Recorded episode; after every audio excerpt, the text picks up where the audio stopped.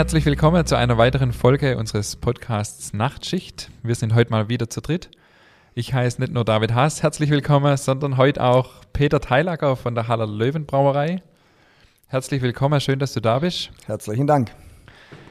Ja, ja, wir freuen uns sehr, dass du da bist, Peter. Also echt cool, dass du. Ich habe dich ja letzte Woche schon groß angekündigt. Endlich mal ein Thema, wo ich auch was mit anfangen kann. Bier. Also David wird das Gespräch heute federführend leider. Weil ich mehr Expertise habe, Mensch. ja, schauen wir mal. Äh, ich würde sagen, wir schnacken gar nicht lang rum und fangen direkt an. Peter, ähm, du sitzt bei uns auf unserem virtuellen Ofenbänkle. Äh, so heißt ja die Folge. Wir haben uns überlegt, wir lassen das mal, was du mit dem Ofenbänkle verbindest, weil ich glaube nichts, oder? Eher mit dem Bierbänkle. Eher mit dem Bierbänkle, sehr gut. stimmt, das Bierbänkle, ja, ja klar. So, Peter, jetzt bist du ja auch ein äh, Genussmensch. Ähm, was uns immer ganz arg interessiert ist, ähm, wie bist du aufgewachsen? Wie bist du mit dem Thema Genussessen in Verbindung gekommen? Wie kam es dazu, dass du heute Geschäftsführer einer Brauerei bist? Ähm, ja, also mit dem Thema Genuss aufgewachsen, glaube ich, lässt sich als Schwabe äh, oder Hohenloher gar nicht vermeiden. Äh, hier gibt's gutes Essen, insofern wer Maultaschen als Kind schon mag, der muss irgendwo Genuss verstanden haben.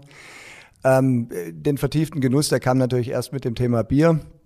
Ähm, ich bin ja eigentlich in Stuttgart groß geworden, ähm, habe da Abitur gemacht und habe danach Wirtschaft studiert und bin dann äh, zehn Jahre in Frankfurt bei einer Bank gewesen Frankfurt ist jetzt vom Genuss her etwas anders, denn Apfelwein, da muss man sich erstmal rangenießen, bis einem der wirklich Spaß macht. Aber ich muss wirklich auch sagen, trotz Brauer, er ist auch gut, wenn man ihn gespritzt trinkt, aber es ist anders. Also auch Hessen ist natürlich Genuss, ja. Und der eigentliche, sag mal, Durchbruch zum Genuss oder die, die Auseinandersetzung mit dem Genuss kam natürlich durch den, den Wechsel hier nach Schwäbisch Hall in die, in die Familienbrauerei.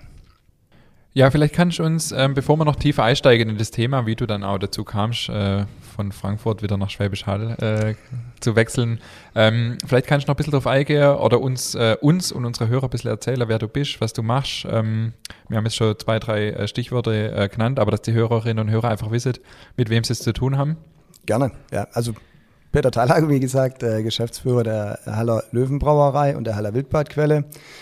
Ähm, ja, klassisches Familienunternehmen. Äh, mittlerweile bin ich als Geschäftsführer die zehnte Generation aus der Familie, der Gründungsnachfolger sozusagen und Erben und Enkel. Ähm, ja, wir sind hier regional verwurzelt. Ich glaube, die meisten kennen uns mit unserem Bier. Äh, vielleicht auch ein paar mit der Wildbadquelle, die ja auch dazugehört, aber die Emotion steckt wahrscheinlich doch äh, mehr im Bier. Insofern ist das wahrscheinlich unser Aushängeschild. Ja, äh, ich bin vor zehn Jahren hierher gekommen. Wie gesagt, war vorher zehn Jahre in Frankfurt ähm, und bin dann hierher gekommen. Es ereilte einen der Ruf der Familie. Äh, Thema Nachfolge. Mein Onkel ist ja auch noch mit dabei. Und äh, vor zehn Jahren, ein bisschen mehr vor als vor zehn Jahren, hat sich äh, bei uns die Frage gestellt, wer das aus der Familie nachmachen könnte oder nachfolgen könnte. Und äh, ja, äh, da ging eine Umfrage rum und ich war der Einzige, der die Hand gehoben hatte im falschen Moment. Und äh, bin darüber immer noch sehr glücklich. Äh, auch im elften Jahr hier äh, war das die absolut richtige Entscheidung. Ah, es ist ein wirklich schönes Produkt, ein Genussprodukt, was, äh, was Geschichten erzählt, was Menschen verbindet was nach zehn Jahren Bank äh, besonders gut tut, weil jetzt hat man wieder ein greifbares, riechbares, schmeckbares Produkt. Äh, und es ist auch schön einfach in Schwäbisch Hall, in Hohenlohe. Es ist, äh, ich finde die Land, das Land, das ländliche äh, wirklich wunderschön. Stadt äh, Schwäbisch Hall hat viel zu bieten, ist trotzdem nicht so groß. Also wir sind rundum glücklich. Auch das ist ja Genuss irgendwo, wenn man das Leben leichter genießen kann, wenn man leichter draußen ist und, und äh, ja, die Natur einfach hier ein Ticken schöner ist als, als in Großstädten. Bist du dann überhaupt Brauer? Nee, ich bin äh, zu meiner Schande, muss ich gestehen, ich bin äh, Wirtschaftler, äh, denn als Brauer könnte ich bei der Bank wiederum nichts machen. ähm, bin also Wirtschaftler und äh, ja, klar, äh, musste mir das Bierthema dann schon beipulen, äh, das irgendwo noch ein bisschen äh, anlernen. Wir haben zum Glück einen sehr, sehr guten technischen Leiter, den Herrn Meyerle, den der ein oder andere ja auch kennt, der, der uns äh, tolle Biere braut und auch sonst äh, alle technischen Themen sehr, sehr gut betreut. Ähm, aber nichtsdestotrotz, äh, ja, sind natürlich immer Themen, die auch in der Technik oder, oder beim Thema Bier, äh, beim Produkt selbst äh, zu entscheiden sind. Aber ich denke, mit gesundem Menschenverstand kann man sich in vieles reinfuchsen und äh, das auch verstehen. Und äh, das ist eigentlich so ein schönes Produkt, dass das Lernen am Produkt auch Spaß macht und leicht fällt. Und äh, es ist ja auch oft äh, Lernen am Glas sozusagen. Ja, perfekt, Lernen am Glas ist gut. Lernen am Glas ist super, ja, finde ich auch echt gut. Was mich jetzt noch interessiert, du bist in Stuttgart aufgewachsen, hast dann zehn Jahre in Frankfurt gelebt. Mhm. Und jetzt sozusagen der Weg zurück in die Provinz, ins Familienunternehmen. Ähm, würde mich einfach so interessieren, war das für dich schwer wird, äh, oder generell hier nach Schwäbisch Hall zurückzukommen? Du hast gesagt, es ist eine wunderschöne Region. Äh, oder also war es generell für dich einfach ein Thema? Oder? Ich glaube, das ist auch eine Frage des Alters, wann man zurückkommt. Also ich bin jetzt nicht mehr ganz so jung, sondern auch schon zweite Hälfte 40. Also bin ich mit zweiter Hälfte 30 nach äh, Hohenlohe, nach Schwäbisch Hall gekommen. Ähm, das ist ein Alter, wo, wo man vielleicht, äh, ich habe vorher zehn Jahre in Frankfurt gelebt, da waren wir ordentlich feiern, wir hatten die große weite Welt, ich durfte für die Bank natürlich auch noch durch die Weltgeschichte fliegen, also ich konnte mir meine Hörnchen etwas abstoßen. Und äh, ja, da war das, glaube ich, gerade der richtige Zeitpunkt. Und also ich wollte auch nie wieder weg, ich finde es hier wirklich einfach wunderschön, für mich ist das immer, das war eins der ersten Vorworte bei unserer damals noch Printversion der, der Bierzeit, unserer Kundenzeitung. Für mich ist es so eine kleine heile Welt hier hinten in Hohenlohe. Man soll es eigentlich gar nicht zu laut sagen, dass nicht so viele daherkommen. Aber ähm, also, nee, es, es war natürlich schon eine Umstellung, ganz klar. Du kommst aus einer großen anonymen Stadt wie Frankfurt und bist da ein kleineres Rad äh, in irgendeiner Bank von vielen. Äh, jetzt kommst du nach Schwäbisch Hall, da bist du als Mittelständler eh schon ein größeres Rad und als Bräu wie das ja so schön heißt, natürlich nochmal ein größeres Rad, weil, weil du auf jedem Heckenfest, bei jedem Jakobi-Marktanstich äh, in Heilbronn auf dem Volksfest, egal wo du bist, anders auf dem Präsentierteller. Ja, du läufst nicht völlig anonym durch eine kleinere Stadt wie Schwäbisch Hall. Ähm, das, das ist natürlich zu Anfang schon eine Umstellung gewesen, ähm, weil die Anonymität, die man auch genießen kann oder in der man sich einrichten kann, äh, flöten gegangen ist. Aber im Endeffekt ist es eine sehr positive Entwicklung gewesen, weil, weil ich gemerkt habe, was für tolle Netzwerke es hier gibt und wie schön es auch ist, einfach viele Leute zu kennen und eben auch in einem sozialen Umfeld äh, angebunden zu sein und eben nicht anonym leben zu müssen oder sich da reinfügen zu müssen, wie es in der Großstadt gar nicht anders geht. Also der Wechsel war schon natürlich ein Tapetenwechsel und auch ein Paradigmenwechsel, aber es hat für uns eigentlich hier eher Positives gebracht und ähm, negativ glaube ich, sehe ich es nicht, weil ich auch nicht das Gefühl habe, dass ich vorher was verpasst habe. Also es wäre vielleicht anders gewesen, wenn man direkt nach dem Studium nach Schwäbisch Hall kommt und die große weite Welt nicht hätte so sehen, also wenigstens ein bisschen sehen dürfen, dann hätte man vielleicht eher das Gefühl noch haben können, dass man was verpasst hat. Aber so habe ich alles gesehen und brauche es auch nicht nochmal okay. sehen. Mir reicht's hier. Sind mir gleich zwei Fragen gekommen. Du hast gesagt Mittelständler. Wie viele Mitarbeiter seid ihr? Also wir sind, ähm, wir atmen bei den Mitarbeitern, wir sind auch ein klassischer Saisonbetrieb, so wie so ein Skilift, nur andersrum. Mhm. Äh, bei uns ist Hochsaison halt im Sommer mit Festle und, und äh, da geht halt auch einfach mehr. Der Deutsche trinkt ja so, was weiß ich was, 750 Liter pro Jahr. Von denen trinkt er aber den Großteil wahrscheinlich eher in den Sommermonaten, also im zweiten. Jeder Deutsche? Ja, über alles. Echt? Also über alles, ja, ja. genau. Okay. Ähm, und äh, davon wird er, also wir sehen, dass das etwa zwei Drittel der, der Getränkemengen oder ja, 60 Prozent ähm, gehen, gehen im Sommerhalbjahr, also im zweiten und dritten Quartal und nur ein, also 40 Prozent oder ein Drittel, je nachdem, äh, 40 Prozent eher, äh, gehen in dem vierten und ersten Quartal, was quasi dann das Winterhalbjahr ist. Das hat halt einfach was damit zu tun, wenn es halt heißer ist, kannst du halt mehr schwitzen und wenn du mehr schwitzt, kannst du halt auch mehr trinken, ganz einfach. Ähm, aber also nochmal zurück, Mitarbeiter haben wir so, was weiß ich, zwischen 60 und 75, wenn wir alle Köpfe und äh, nicht Vollzeit-Äquivalent und wie der so für Elefanz da neudeutsch heißt, aber wir haben so zwischen 60 und 75 Köpfe, die da irgendwo schaffen und doppelt so viel Hände. Wildbadquelle zusammen? Mit, mit Wildbadquelle, genau. Und wir haben ja noch eine Logistiktochter, wo der Fuhrpark drin ist, die aber nach außen nicht auftritt. Getränke Kronbach war früher ein Großhändler, der eine und der andere kennt es noch, aber ja. über alle drei Unternehmen sind wir so, ja, zwischen 60 und 75. Mhm. Meine zweite Frage, die sich mir gleich äh, jetzt aufgetan hat, ähm, vom Angestellten zum Unternehmer, wie war der Schritt, jetzt mal rein abgesehen von dem örtlichen Wechsel, wie war dieser Wechsel? Größer.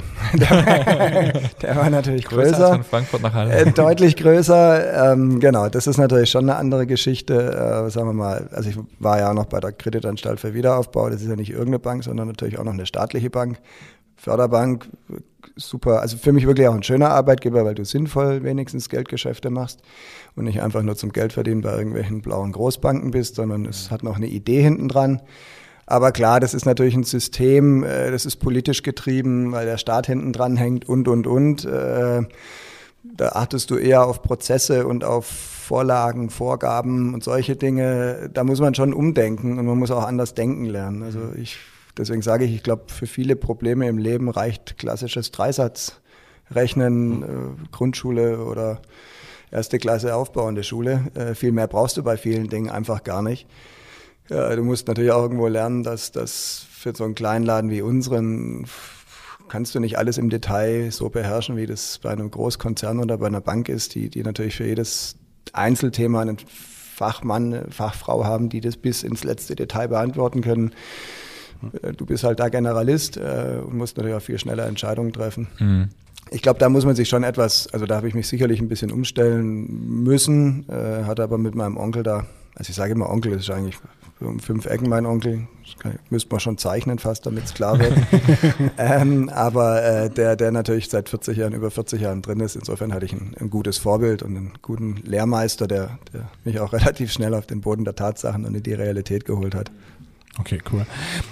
Peter, ich würde jetzt gerne ein bisschen über das Thema Qualität mit dir sprechen. Ähm, also ich bin ja eigentlich mit Haller Löwe Brauerei groß geworden. Also ich, äh, meine Eltern haben ja neben der Bäckerei noch eine kleine Gaststätte in Bülozell und da war halt immer Haller Löwe Brauerei das Bier überhaupt und von dem her bin ich da damit sozusagen groß geworden. Und ähm, was mich bei Hallo Löwe Brauerei immer ganz oder generell an eurem Bier beeindruckt, ist einfach, es gab nie viel rechts oder links, sondern immer halt äh, wenig Experimente, außer beim Weizen, aber das lassen wir, das lassen wir mal. Das machen wir nachher auch noch, da ja. muss ich was zu sagen, ja. aber äh, machen wir erstmal die anderen.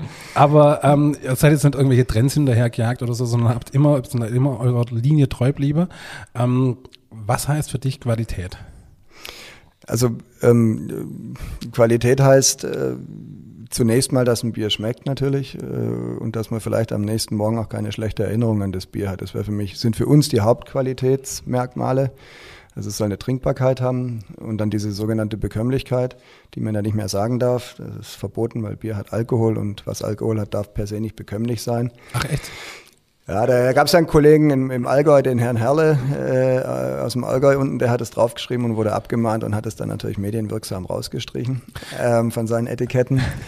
Ähm, vielleicht muss man sagen, es geht nicht um bekömmlich oder nicht bekömmlich, sondern ich glaube, es gibt Biere, die sind eben bekömmlicher und es gibt Biere, die sind weniger bekömmlich. Das merkst du vielleicht beim ersten noch nicht, aber so beim zweiten, dritten, wenn du mit den Jungs mal zusammensitzt, dann gibt es schon Biere, die halt den meine nächsten Morgen schlechter machen oder besser machen. Das sind schon unsere Ziele irgendwo, dass wir sagen, also das Bier muss ich gut trinken. Beim ersten möchte ich eigentlich, dass ihr das zweite bestellt habt und über das dritte nachdenkt, wenn man das so lapidar sagt. Das wäre der Wunsch. Und, äh, und dass ihr dann am nächsten Morgen nicht mehr über die drei Biere groß euch ärgern müsst. Das wäre der zweite Teil der Qualität. Das ist sozusagen ganz flapsig unsere interne Qualitätsphilosophie. Nachher hängt es natürlich, ist es ein bisschen diffiziler beim Bier. Ähm, das hinzukriegen äh, geht nicht äh, mit, mit schnell gebrauten Bieren. Das ist vielleicht ein Thema, irgendwas man mal ansprechen sollte. Ähm, das Reinheitsgebot macht es uns manchmal auch ein bisschen schwer, denn alle Biere in Deutschland sind nach dem Reinheitsgebot in Deutschland gebraut, so sie sich dann Bier nennen wollen. Äh, das heißt, wir haben Wasser, Hopfen, Malz und beim Hefeweizen noch die Hefe mit drin. Die wird beim untergärigen Bier eben rausfiltriert, also Meistergold oder Pilz, deswegen kommt sie nicht mit aufs Etikett. Und ähm, aus den 505 Jahre alten Rezepturvorgaben, äh, da wurde nämlich das Reinheitsgebot vor 505 Jahren erfunden, äh, müssen wir alle unser Bier machen und das äh, macht die Biere erstmal alle sehr gleich, weil ja natürlich der Schluss nahe liegt. Na, wenn das Gleiche drin ist, dann ist ehrlich gesagt auch irgendwo das Bier gleich. Das ist wahrscheinlich auch so ein bisschen das Problem beim Brot äh, oder beim Wein. Da gibt es natürlich auch andere Sachen, die eigentlich von Zutaten her relativ reglementiert sind, wenn man so auf den ersten Blick drauf schaut. Und jetzt ist natürlich die Frage, was mache ich mit den, mit den äh, Zutaten? Und ähm, was wir festgestellt haben, ist, ähm, dass der Faktor Zeit äh, doch eine Rolle spielt für die Bekömmlichkeit von Produkten. Ähm, das können, können, können die Bäcker wahrscheinlich mit unterstreichen, manche zumindest, die hier am Tisch sitzen. ähm, und äh, ja, deswegen äh, sind wir ja auch seit 2013 Mitglied von Slow Brewing. Das ist was, was sich an dem ganzen Gedanken von Slow Food anlehnt.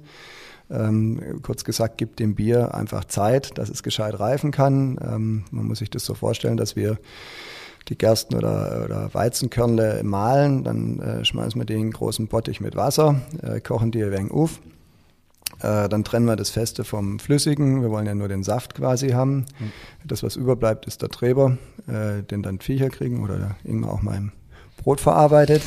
und ähm, Und wir trennen also dann das Flüssige, das ist das, was wir eigentlich haben wollen. Das ist dann in dem ersten Moment nur so eine Art Zuckerwasser, wo wir eben den, den, die Stärke aus dem, aus dem äh, geschroteten oder gemahlenen Malz äh, eben rausgelöst haben. Und ähm, das Zuckerwasser, da geben wir dann noch einen Hopfen mit dazu, der macht das Bier zum einen haltbarer und er gibt ihm natürlich ein gewisses Aroma, das Hopfenaroma. Ähm, und er gibt ihm auch einen gewissen Geschmack schon, das, also den bittere. Ja, das ist der Geruch und, und die bittere und die Haltbarkeit. Das sind die drei Parameter, für die der Hopfen wichtig ist.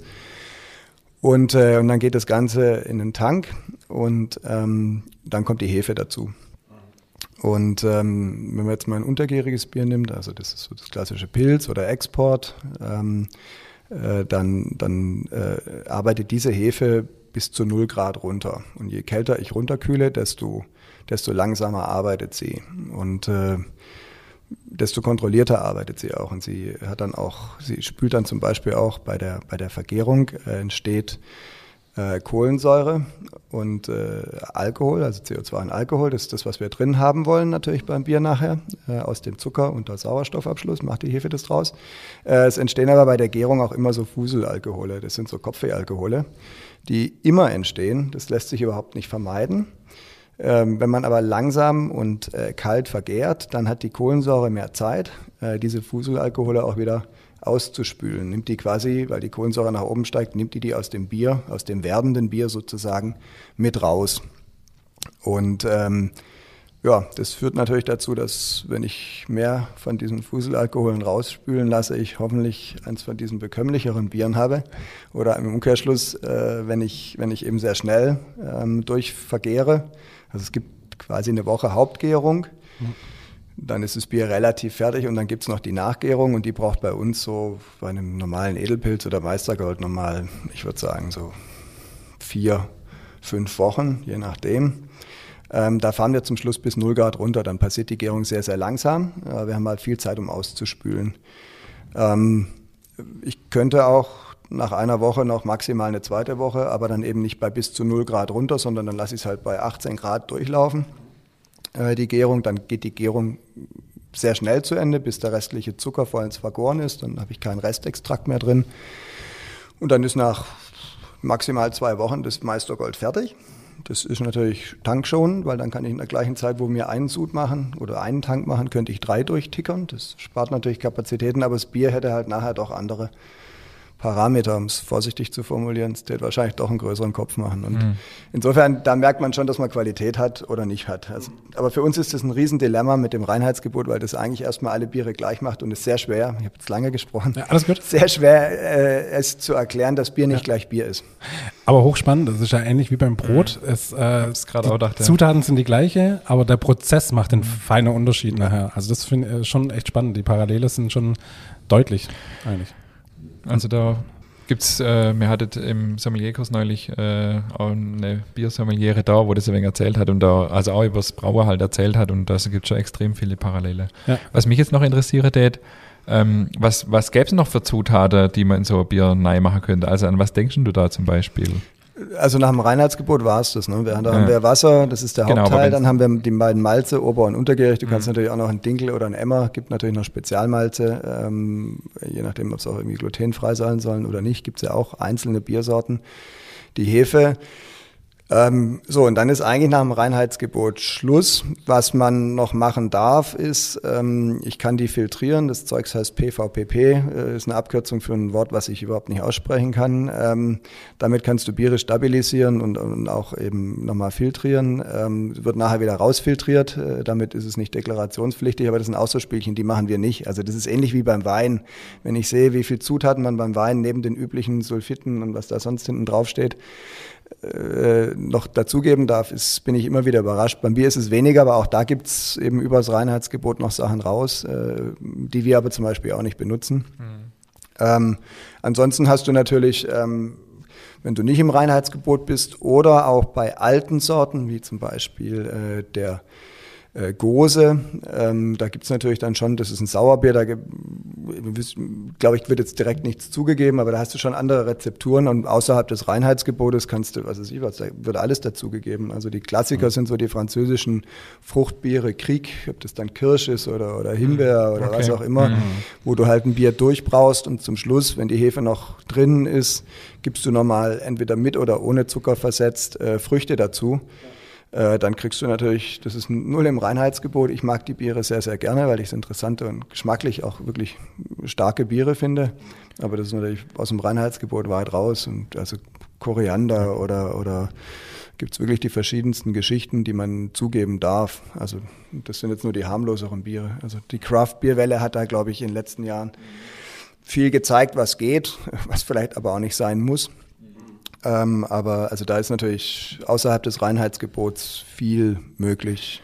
Und für was, für was gibt es das dann überhaupt, das Reinheitsgebot? Naja, es ist eben in Deutschland äh, quasi, das ist ja das älteste Lebensmittelgesetz und wenn du in Deutschland eben äh, ein Produkt Bier bezeichnen willst, dann ist klar damit vorgegeben, was rein darf. Alles andere ist äh, ein Brauerzeugnis oder irgendwas in die Richtung, aber Bier ist Bier und dann hat es halt Wasser, Hopfen, Malz. Und das bleibt auch so? Oder gibt es da Anstrengungen, das mal aufzuweichen? Oder ich meine, es hat sich ja vieles weiterentwickelt, da kann sich so sowas ja auch mal weiterentwickeln.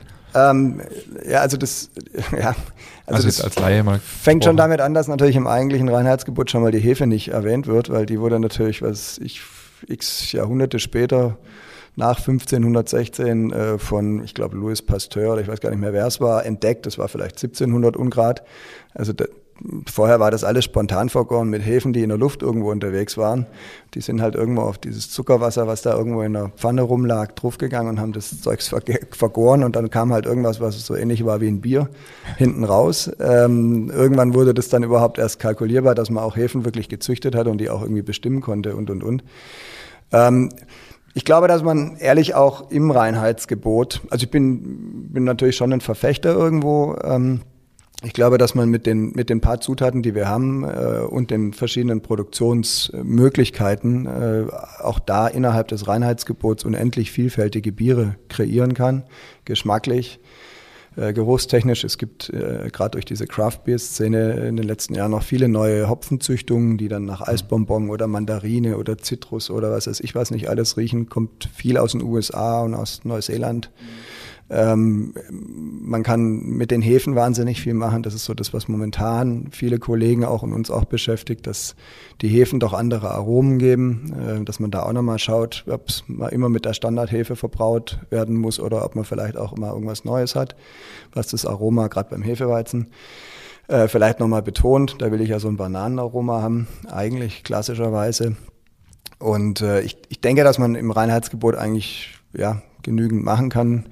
Äh, wie gesagt, für mich ist es äh, manchmal fast ein bisschen eine Last, weil, weil es nicht das belohnt, was man eigentlich macht äh, im Vergleich zu anderen also, Schnellbrauern. Also ist es eigentlich irgendwie Fluch und Segen zugleich. Genau, ja. im Endeffekt ist es Fluch und Segen zugleich. Äh, es schützt uns natürlich auch ein bisschen den Markt, äh, wobei man trotzdem auch nicht nach dem Reinheitsgebot gebraute Biere nach Deutschland importieren dürfte und auch tut. Also italienische Biere, die oft noch mit äh, Grano, weiß gar nicht, was das auf Deutsch ist, ähm, gebraut werden, also mit, mit anderen äh, Sachen als, als jetzt Gersten- oder Weizenmalz, äh, auch die können hier verkauft werden. Also schützen tut es uns nicht, nur wir, wir können es halt nicht machen. Mhm, okay. Aber ich glaube, dass wir damit ganz gut über die Runden kommen und sehe auch jetzt ehrlich gesagt keinen Bedarf, da groß aufzumachen. Zumindest für uns in unserem Sortiment. Wir leben halt doch von von klassischen Bieren äh, im klassischen Stil und äh, ich bin nicht tätowiert und, und habe keine langen Haare. Also ich werde werd wahrscheinlich auch nicht mehr der Craft Brewer und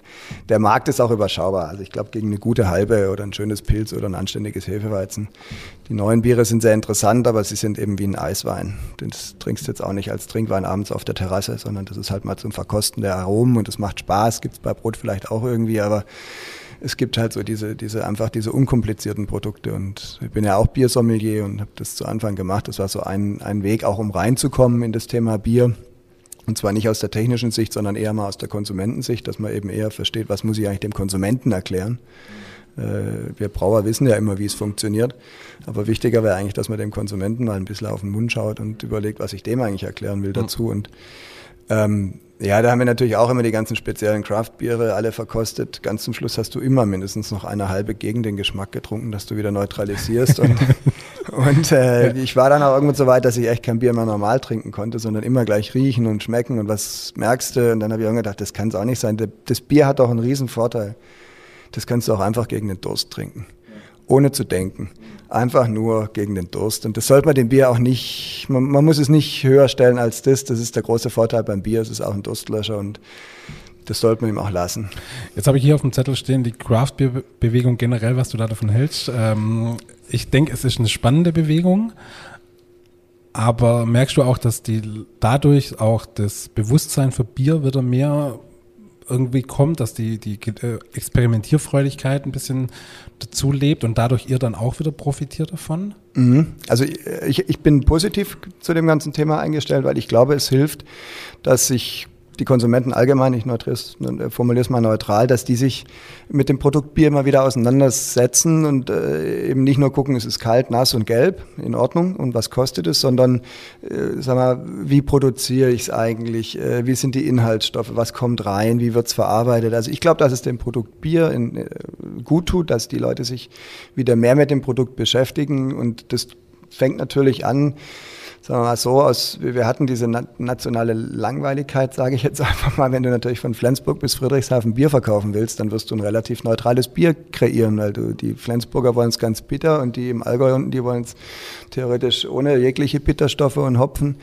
Äh, da wirst du irgendwas machen in der Tendenz, was eben relativ neutraler ist. Ähm, und dann verstehe ich schon, dass Leute sich äh, eben dann in die Craft-Biere irgendwo, ich sag mal, geflüchtet haben oder auch da eben Freude dran gefunden haben, weil sie endlich mal wieder irgendwie auch charakterstarke Biere haben.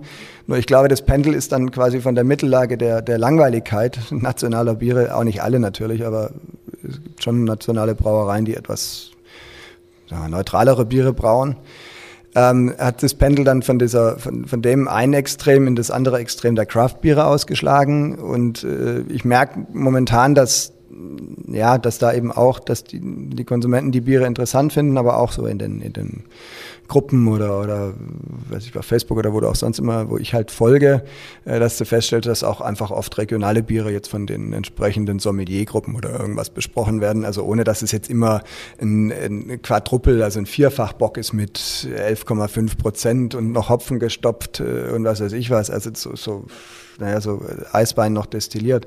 Das, das, ähm, die können auch mal einfach über ein normales Hefeweizen mittlerweile gut reden. Und ich glaube, das ist der, warum ich es gut finde, ist, dass durch die Auseinandersetzung mit den Extremen und auch mit dem Bier an sich und nicht mit dem Layout und nicht mit der Flasche und der Werbung, sondern mit dem Produkt selbst in der Flasche, äh, kriegen wir regionale Brauereien, die, glaube ich, viele einen guten Job machen und auch wirklich charaktervolle Biere haben. Aber halt nicht extreme, sondern einfach charaktervolle, aber gut trinkbare Biere haben, dass da das Pendel in unsere Richtung wieder kommt und da auch eine große Akzeptanz äh, entsteht. Jetzt hast du gerade gesagt, kleine regionale Brauereien. Wie viele Brauereien gibt es überhaupt in Deutschland noch? Ui, ähm, also äh, so über den Daumen behaupte ich jetzt einfach, es gibt, glaube ich, 1500 Brauereien oder irgend sowas. Du hast natürlich, was weiß ich was, äh, die 80 Prozent des Absatzes werden von den 20 größten, 20 Prozent der größten oder so gemacht, wie immer. Wir haben in den letzten Jahren, ähm, der Norden ist ja relativ konsolidiert. Äh, den haben die Großbrauereien unter sich aufgeteilt. Dann gibt es das äh, gallische Dorf Bayern. Die haben, glaube ich, 800 äh, und ein paar zerquetschte Brauereien. Das ist noch so die Bastion, natürlich vor allem im Bierland Franken oben. Ähm, und Baden-Württemberg ist auch noch ganz gut dabei. Ich glaube, wir haben es in Baden-Württemberg so 250 Brauereien. Ich weiß nicht ganz genau, vielleicht so ein bisschen weniger als 200. Das, ich weiß nicht mehr, aber auf jeden Fall noch mehr als fünf pro Bundesland. Also hier ist auch noch ein bisschen Biervielfalt. Und was man feststellt, ist schon, dass natürlich diese kleineren Brauereien auch wieder entstehen. Das sind viele Craft Brewer irgendwo in Großstädten oder sonst wo, die auch wieder aufmachen. Also ich glaube, das ist immer, wenn du halt ein Extrem hast, dass alles einheitlich ist, dann kommt das andere Extrem dann wieder zurück und Individualität kann auch zum höheren Preis wieder am Markt bestehen. Das, das haben wir sicherlich. Also wir sind seit Jahren an der Nordsee, immer auf Norderney und da gibt's mittlerweile auch wieder ein kleines Brauhaus. Die gibt's vielleicht seit zehn oder zwölf Jahren und äh, ja, hat Akzeptanz und die Preise sind anständig. Also ich glaube. Gut, ich meine, ihr seid ja auch ganz klassisch aus einer, aus einer Gaststättenbrauerei raus in, entstanden. Und ich meine, es gab ja früher in Schwäbisch Hall auch fünf, sechs Brauereien, oder? oder ich glaube sogar noch mehr. Also auswendig weiß ich es auch nicht mehr ganz genau, aber so in der Spitze hätte ich gesagt, hatten wir 30 Brauereien oder irgend sowas. Natürlich alles Gasthausbrauereien. Und die hat es dann nach und nach, ja, haben die alle geschlossen, die Gasthäuser, wie auch immer. Vielleicht hat man auch die ein oder andere mal übernommen. Das weiß ich ehrlich gesagt gar nicht mehr ganz genau. Ich glaube, die letzten, die noch mit dabei waren, waren drei König und Ritter. Das müssten die letzten größeren gewesen sein. Und dann, ja, genau, hat's, haben die halt auch noch Zug gemacht, Zug gesperrt und dann sind wir halt übergeblieben. Da war sicherlich irgendwo so ein Zeitpunkt, hast du den Sprung aus der Gasthausbrauerei in Flaschenbier über die Straße, äh, in den Handel, in andere Gastronomien, äh, hast du das geschafft oder nicht? Aber die Vielfalt ist sicherlich in, in Deutschland noch, noch ausgeprägt, muss man sagen. Und vor allem hier im Süden unten haben wir, haben wir noch anständig Brauereivielfalt. Wenn wir bei Vielfalt sind, wie viele Sorte habt ihr? Ja, zu viele, natürlich, gefühlt für den Ökonom. Ähm, also wir haben, dann, äh, ich glaube, es sind 16, wenn ich ehrlich bin. Ähm, wir haben natürlich das Edelpilz als sagen wir, unsere älteste Sorte mehr oder weniger. Dann haben wir das Meistergold, Meistergold, was aus unserem Export damals entstanden ist. Äh, haben wir das Limespilzner oder das Pilzner, ähm, was auch schon eine alte Sorte ist. Ähm, früher hat man Kristallweizen, das haben wir heute auch noch, spielt aber keine große Rolle mehr. Dann spielen natürlich die Hefeweizen eine Rolle mittlerweile. Wollten wir ja nachher nochmal drauf zurückkommen. ähm, dann spielt Mohrenköpfel ja, für uns eine Rolle. Genau, dann spielt Mohrenköpfel für uns natürlich eine Rolle. Das ja. ist ja 2000 entstanden mit dem äh, Rudolf Bühler von der Bäuerlichen. Also Aus einer Aktion vor meiner Zeit, genau. Er hatte uns gebeten, dass wir, oder ob wir ihm ein Bier brauen können für seinen Marsch mit den Schweinchen mhm. oder für seinen Stand. Ich glaube aber auch Marsch, weiß ich gar nicht ganz genau. Nach Hannover zur Expo hoch. Mhm. Und das war eigentlich, so ist zumindest die Sage bei uns im Betrieb. Ich war, wie gesagt, es war vor meiner Zeit, aber war eigentlich eine Einmalaktion, die man geplant hatte und es kam so gut an, dass wir es seitdem im Sortiment haben und ja jetzt auch vor drei oder vier Jahren das Hefeweizen, vielleicht länger, fünf Jahre, das Morgenköpfle Hefeweizen auch nochmal reaktiviert haben. Genau, ja. Dann haben wir alkoholfreie Biere, ein Hefeweizen und das Meistergold, alkoholfrei, das Naturradler, was wir vor sechs, sieben Jahren eingeführt haben, was mittlerweile die zweitgrößte Sorte ist. Nach dem Meistergold. Echt? Zweitgrößte ja. Sorte? Mhm. Genau. Da ist doch irgendwo gibt es eine Menge, die wir bislang nicht wach geküsst haben zum Thema Bier. Die hat aber gut, mega, also das trinkt auch jeder ja. gern. Also es ja. wirklich hat eine sehr große Zielgruppe. Hat es, glaube ich, bei den Jüngeren vor allem. Also ja. bei, durch die Bank weg, glaube ich, aber so ein Fokus ist sicherlich irgendwo auch äh, Jüngere äh, und ähm, ich glaube auch einfach, das schmeckt nicht arg bierig. Also ich glaube, wir haben viele erwischt, die einfach auch den Biergeschmack per se gar nicht so gerne mögen und dadurch, dass du bei uns ist ja das Meistergold mit drin im Naturradler und das ist ein relativ neutrales Bier. Da kommt hinten nicht so eine arg starke Biernote, die klassische Biernote. Äh, und die wird ganz gut kaschiert noch durch den, durch den Limonadenanteil. Und dadurch, glaube ich, ist es ein relativ neutrales Bier oder eine gut schmeckende Limonade. Das kannst du jetzt so rum oder so umsehen. Und ich glaube, da haben wir wahrscheinlich viele auch überzeugen können, die den Biergeschmack gar nicht so mögen. Ich glaube, dass auch einfach viele Mädels mit dabei sind, die vielleicht das klassische Bier nicht so sehr schätzen. Ja. Genau, äh, das haben wir jetzt noch als alkoholfreie Variante rausgebracht. Das ist neu jetzt, gell? Mhm, genau. Mhm. Ähm, hatten wir, genau, seit, ich muss überlegen, seit letztem Jahr eigentlich schon. Aber durch Corona ist alles ein bisschen durcheinander geraten und Markteinführung war auch etwas schwieriger. Ähm, und äh, dann haben wir noch saisonale Biere, äh, das ist klar Weihnachtsbier, äh, Osterbier und Volksfestbier, ähm, genau. Und den dunklen Bock, mhm. äh, den wir ja immer mal wieder haben. Also das ist so ein Produkt, was was auch mal da ist und dann ist es vielleicht auch mal ein Jahr nicht da. Das hängt mhm. so ein bisschen auch davon ab, wie die Stimmung insgesamt gerade so ist. Okay. Mhm. Ja.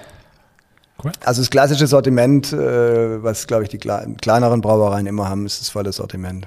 Die meisten zumindest. Mit allem Fluch und Segen. Jetzt hast du doch ganz schön viel Ahnung von Bier für einen Banker. Aber das liegt an deinem äh, Bier- und Wassersommelier. Ja. Ähm, Biersommelier kann ich ja noch nachvollziehen, aber Wassersommelier finde ich ähm, schon echt bemerkenswert. Kannst du da mir einfach oder uns einfach mal ein bisschen davon, was macht man bei, also was ist beim Wassersommelier so das Krasse dran? Äh, also das, Sorry, ich muss jetzt nicht die Frage besser formulieren. Das Krasse kann. dran ist, dass man, ähm, dass man vorher nicht glaubt, dass man Wässer deutlich unterscheiden kann. Und das geht sehr wohl. Das ist so ein bisschen was, hat wahrscheinlich was mit der Homöopathie zu tun. Also je kleiner die Dosis, desto größer die Wirkung. Also das geht auch beim Wasser natürlich. Ähm, mir ging es darum, dass ich auch nochmal Wasser verstehe. Wir haben ja mit der Wildbadquelle eben auch noch Mineralbrunnen. Der ist natürlich der Mineralwassertafelverordnung, eines der bestgeprüftesten Lebensmittel. Ähm, spielt für uns eine große Rolle. Wir, wir verkaufen mehr Fläschchen vom Wasser und von Limonaden als vom Bier. Emotional ist natürlich vieles eher beim Bier angesiedelt, ähm, weil es das ja, emotionale Flaggschiff ist, insbesondere bei den Männern, aber auch, ja, glaube ich, auch sonst einfach. Ähm, und ich wollte einfach auch da wieder mehr verstehen, nicht wie wir es machen müssen, wie unsere Etiketten sein müssen, wie die gesetzlichen Vorgaben sind, sondern ich wollte mal verstehen, wie das eben aus Konsumentensicht zu sehen ist, vielleicht auch zu argumentieren ist. Wir haben eben Mineralwässer, die hier, du kannst ja immer nur am Quellort abfüllen, das ist die erste Vorgabe. Kannst es also nicht irgendwo aus, was weiß ich was, der Eifel, wo es besonders weiches Wasser hat, hierher karren mit Tankzügen und dann hier abfüllen, sondern es muss am Quellort auch abgefüllt werden. Das ist die erste Vorgabe. Mhm. Bei uns sind die Quellen ja oben äh, an der Westumfahrung äh, in Richtung äh, Waldenburger Berge hoch. Ähm, und äh, dann gehen die mit einer Pipeline, das ist also noch erlaubt, äh, werden runtergeführt zu uns in die Brauerei unten in der Ritterstraße.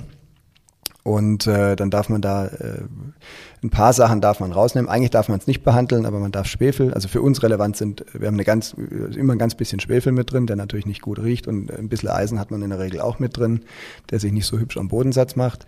Also die beiden Sachen nehmen wir raus. Du, du darfst auch noch mehr Sachen rausnehmen die einfach halt, äh, äh, ja, das Produkt nachher, die nicht giftig sind oder irgendwas. Also du darfst es nicht so verändern, dass es nachher, dass es vorher nicht funktioniert und nachher funktioniert. Äh, aber du darfst ein paar Sachen noch rausnehmen. Für uns, wie gesagt, wir entschwefeln und enteisen.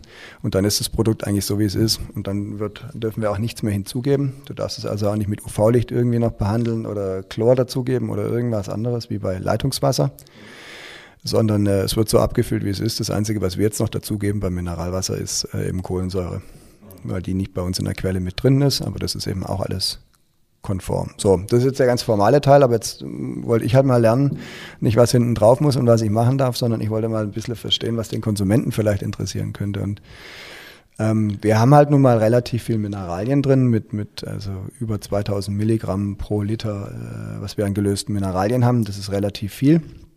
Gibt es auch mehr natürlich noch, aber ähm, es gibt auch deutlich weniger. Im Schwarzwald gibt es welche, die haben 30 Milligramm. Und äh, ja, ich wollte einfach mal verstehen, äh, wie man da vielleicht auch in, dem Konsumenten einen Nutzen draus äh, kommunizieren kann. Zunächst mal einfach mal. Aber es ging ums Produktverständnis auch einfach mal. Ähm, und dann natürlich auch sich sensorisch irgendwo weiterbilden. Also wir hatten dann auch Verkostungen, wo du sechs verschiedene Wässer hast, alle die gleiche Quelle, sechs verschiedene Kohlensäuregehälter.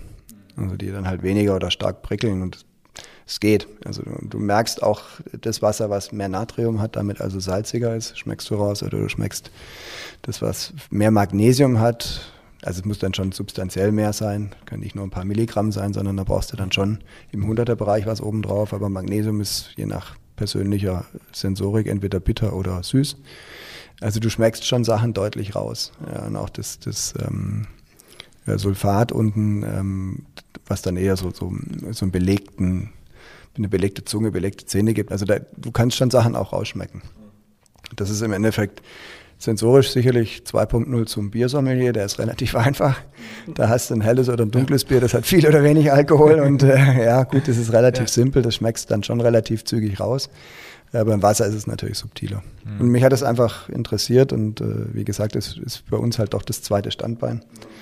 Und ähm, ja, wie können, also was sind auch die Vorteile einfach unseres Wassers? Und ich glaube, das muss man schon sagen. Unser großer Konkurrent ist ja nicht, was ist ich was, Aquarömer in Meinhard oben. Das ist es nicht, sondern wenn man das offen sagen kann, ist natürlich das Hahnenwasser. Äh, das ist unser äh, großer Wettbewerber sozusagen. Und da muss man einfach sagen, das Hahnenwasser hat auch seine Berechtigung, ist natürlich einwandfrei kontrolliert, zumindest bis zur Hausgrenze von den Stadtwerken. Danach können die halt auch nichts mehr machen. Ähm, und da muss man einfach, glaube ich, überlegen, welchen Vorteil will ich auch haben. Und klar, das Hahnenwasser zu Hause ist natürlich günstig, ich muss nichts tragen, aber Mineralien hat es in der Regel zum Beispiel nicht arg viel. Also wenn du vielleicht Sportler bist oder du willst irgendwie was eben, gerade mit viel Mineralien, denke ich, macht schon der Griff zu einem Mineralwasser auch Sinn. Und das Thema Kohlensäure, da ist sicherlich zum Beispiel auch eine andere Einbindung der Kohlensäure in einem Mineralwasser, als wenn du einen Sprudler zu Hause hast. Das ist eher so eine grobe Kohlensäure, zumindest bei den Sprudlern, die ich bislang probieren durfte. Mineralwasser kriegt doch oft eine schöne feine Perlung hin, weil du es natürlich länger einbindest. Also das ist ähnlich wie beim Bier, auch da spielt die Zeit wieder so ein bisschen eine Rolle. Ja, mhm. ja ich kann mich noch daran erinnern, du warst letztes, bevor Corona, warst du noch bei der Kon äh, Konjunkturprognose bei der Wirtschaftsunion und da ist mir im Sinn geblieben, dass du auch gesagt hast, mit den Sprudler, das, also die Wassersprudler, das ist gar nichts und äh, bringt oder kann nichts. Aber klar, wegen den Mineralien halt, klar. Hat ja. Also, die haben schon ihre Daseinsberechtigung natürlich und, und ich kann das auch irgendwo verstehen, wenn du im vierten Stock in Stuttgart im Altbau wohnst und da musst du immer gleich mehrere Kisten hoch und runter schleppen für eine sechsköpfige Großfamilie, dann hat der Sprudler schon seine, seine Berechtigung. Und das ist ja auch immer subjektives Empfinden und Geschmack. Also da sind wir auch wieder beim Geschmack. Aber ich finde einfach Mineralwasser schön. Ich finde es aus der Glasflasche schön. Es gibt auch einen unverfälschten Geschmack. Also ich mag zum Beispiel auch Wasser aus Plastikflaschen nicht so gerne, weil ich doch das Gefühl habe, da bleibt ein bisschen was zumindest im Produkt hängen. Gerade wenn es mal in der Sonne steht oder so und nicht ganz voll ist, dann hast du doch so einen gewissen Geschmack irgendwo. Und äh, ja, aber es ist keine Diskriminierung jetzt von irgendwie Wassersprudlern. Es ist, die sind sicherlich dafür halt nachhaltig. Das muss man auch offen sagen. Du hast eine Gaskartusche und das war's. Also das, das sind wir natürlich mit Glas Mehrweg, was wir nur in der Region verkaufen, auch noch relativ nachhaltig im Vergleich zu irgendwelchen Plastikflaschen, Plastikeinweg, Dosen oder was es sonst noch alles für Spielzeuge gibt. Oder ich glaube, Wasser gibt, Babywasser gibt es ja mittlerweile, wenn es still ist, sogar im Tetrapack. Ähm, lässt sich sicherlich super transportieren, aber ist ökologisch halt irgendwo schon auch grenzwertig, na, aus meiner Sicht. Also sind wir mit Glas Mehrweg in der Region sicherlich ökologisch gut. Aber an einen Wassersprudler werden wir vom CO2-Abdruck halt auch nicht drankommen. muss man ehrlich auch anerkennen. Also, ja, klar. Ja. habt, ihr, habt ihr überhaupt Plastikflasche im Sortiment? Äh, also wir selbst haben keine Produkte in Plastikflaschen. Nee. Wir haben natürlich Handelswaren. Du wirst immer wieder irgendwelche Reglementierungen haben in, ich sag jetzt mal, Kindergarten zum Glück in Stuttgart, äh, in Schwäbisch Hall nicht. Die sind äh, da auch eher auf, auf Glas fokussiert. Ähm, Geht es ja auch um Weichmacher im Plastik, was immer noch nicht ganz so geklärt ist, ähm, was natürlich für Kinder nicht so ideal ist. Ähm, aber du hast, was weiß ich was, äh, Kunden, die halt irgendwo im Produktionsbereich was haben, wo Scherben einfach nicht gehen.